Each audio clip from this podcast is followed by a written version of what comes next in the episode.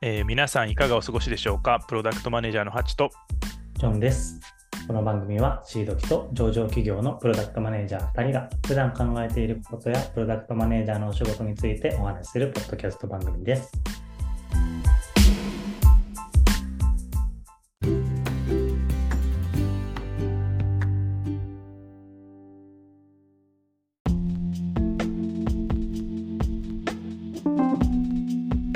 さて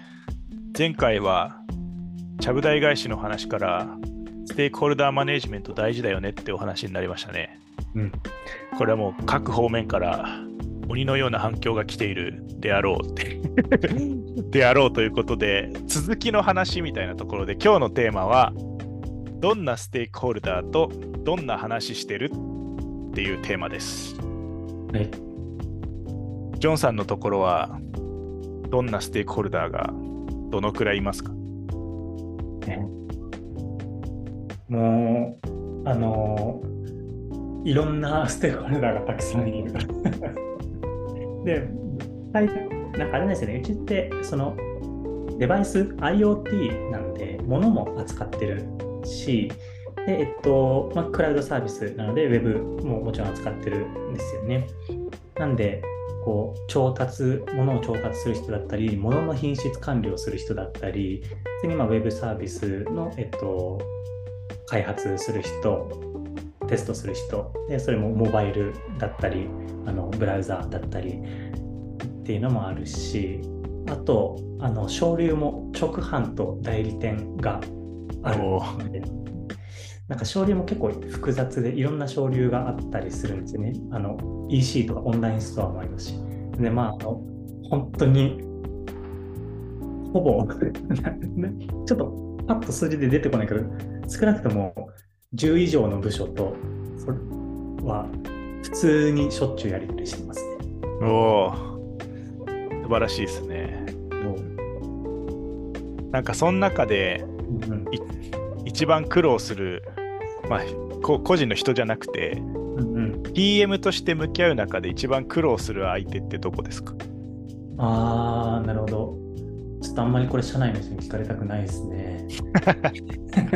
いやでもこれ個人じゃないからあの難しさっていう話なんであの人とやりづらいじゃないんで大丈夫です そうですね。えっと、その、プロダクトのフェーズとかにもよると思うんですけど、基本的に、えっと、難しいのは、えっと、営業かな？ほう割とそっちの畑出身のジョンさんでも難しいんですか？そうですね。えっと、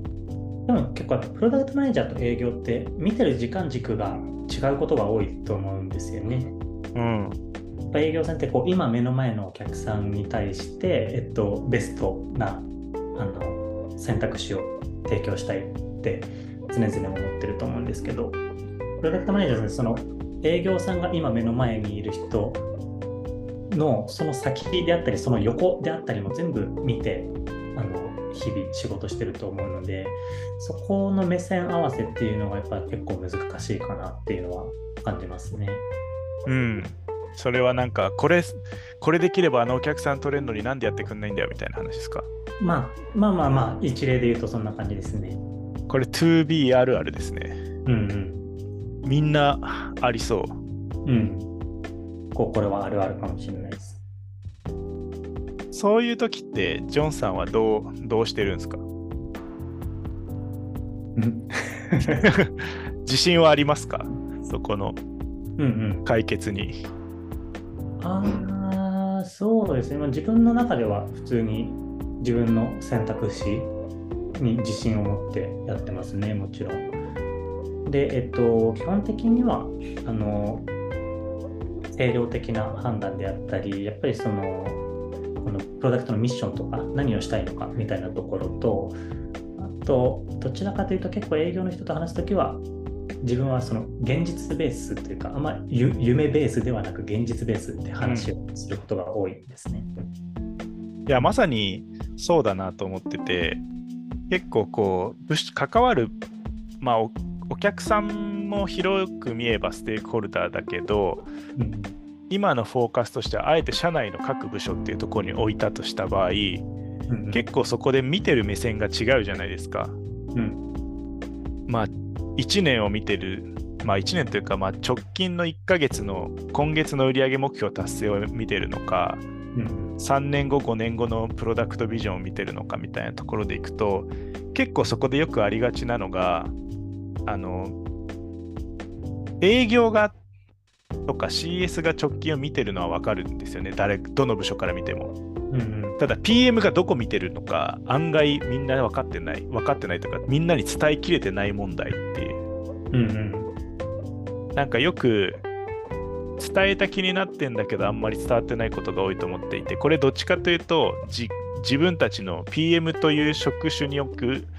自戒の念も込めてうんうん。なんか思いのほか PM がどこ見て何をやってるかって伝わってないから言語化常にしていかなきゃいけないなって思うんですよね。うん確かにまさに今言ってもらったビジョンってあの例えば会社とか PM とかはこう大体こういつも考えてるからどういうところ向いてどういうために今このプロダクト作ってますって語れるじゃないですか。うんでも多分それが営業の人が PM がどう考えてるか語れるかっていうと多分語れること少ないですよね。うんうんうんうんそれはそうだと思いますもっと言うと多分 PM って基本的にそこプロダクト企業だったら CEO とイコールじゃないですか考えてること。うんだとするとそれ CEO のメッセージだけど伝わってないことって結構あるなっていう。なのでなんかステークホルダーと話するときに結構時間軸どこ見てるのかと、まあ、つ最終的にどこを目指してるのかっていうところは常になんか口酸っぱくなんなんか5回言ったよこれみたいな感じでもいいから言い続けなきゃいけないんだろうなっていうのをなんか結構このテーマで思うんですよね。うーん、なるほど。すごい優しいですね。いや優しいというかあれですよまあ時に戦うかもしれないけど あの人を変えようとしても無理だから自分が変わるっていう発想ですね多分。なんか口酸っぱく同じこと言うっていうのは結構そうですね。なんか、で、その時に絶対やっぱ、これ前も言いましたけど、とはやっぱりあんまり言わないようにはしてて、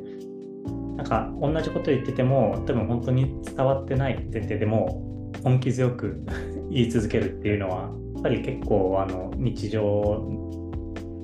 ありますよね。発生するケースだと思う。うん、これ特にここずれちゃうと方向性ずれちゃうんでなんか他のなんだろう例えばこのツールの操作の方法とかはあのもうここここに書いてるから見とけっつったろ。ってもいいと思うんですよ。極端なしそれそれ覚えてない方が悪いっていいと思うんですけどここのなんかビジョンのところはあの語り続けないとステークホルダーマネジメントできないなって思いますね。うんうんうんうん、確かに。なんか以前私一回ちょっと言ったことがあるかもしれないですけど、その PM って基本的には一人で仕事ができないん。職種だと思っていて、あの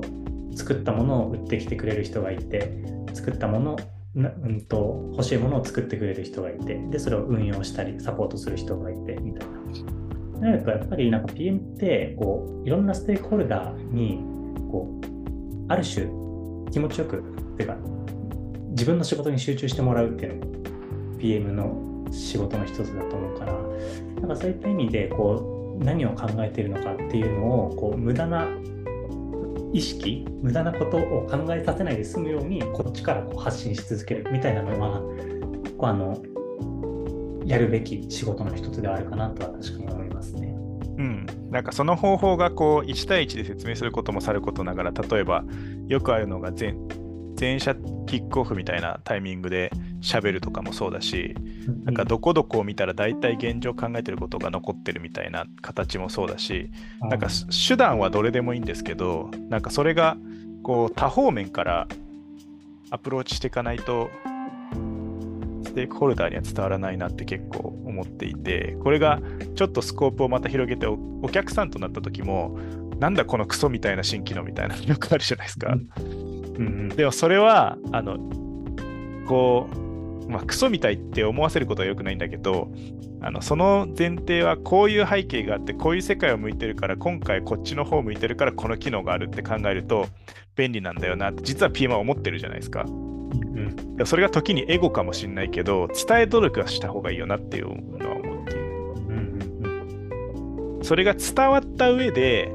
このクソ機能って言ってんのか、伝わってない上でクソ機能って言ってるのか分かんないんで、なんかその伝える努力は、なんか PR タイムスに書くなのか、ノートに書くなのか、直接 CS と CS が会話するなのか分かんないけど、なんかそこは、なんか同じ話でステークホルダーにちゃんと伝える必要があるんだろうなとは思いますね。うん、確かに。なんかすごいハチさんっぽいですね、その伝える努力っていうところ。結構なんかやっぱ夢を語るというか、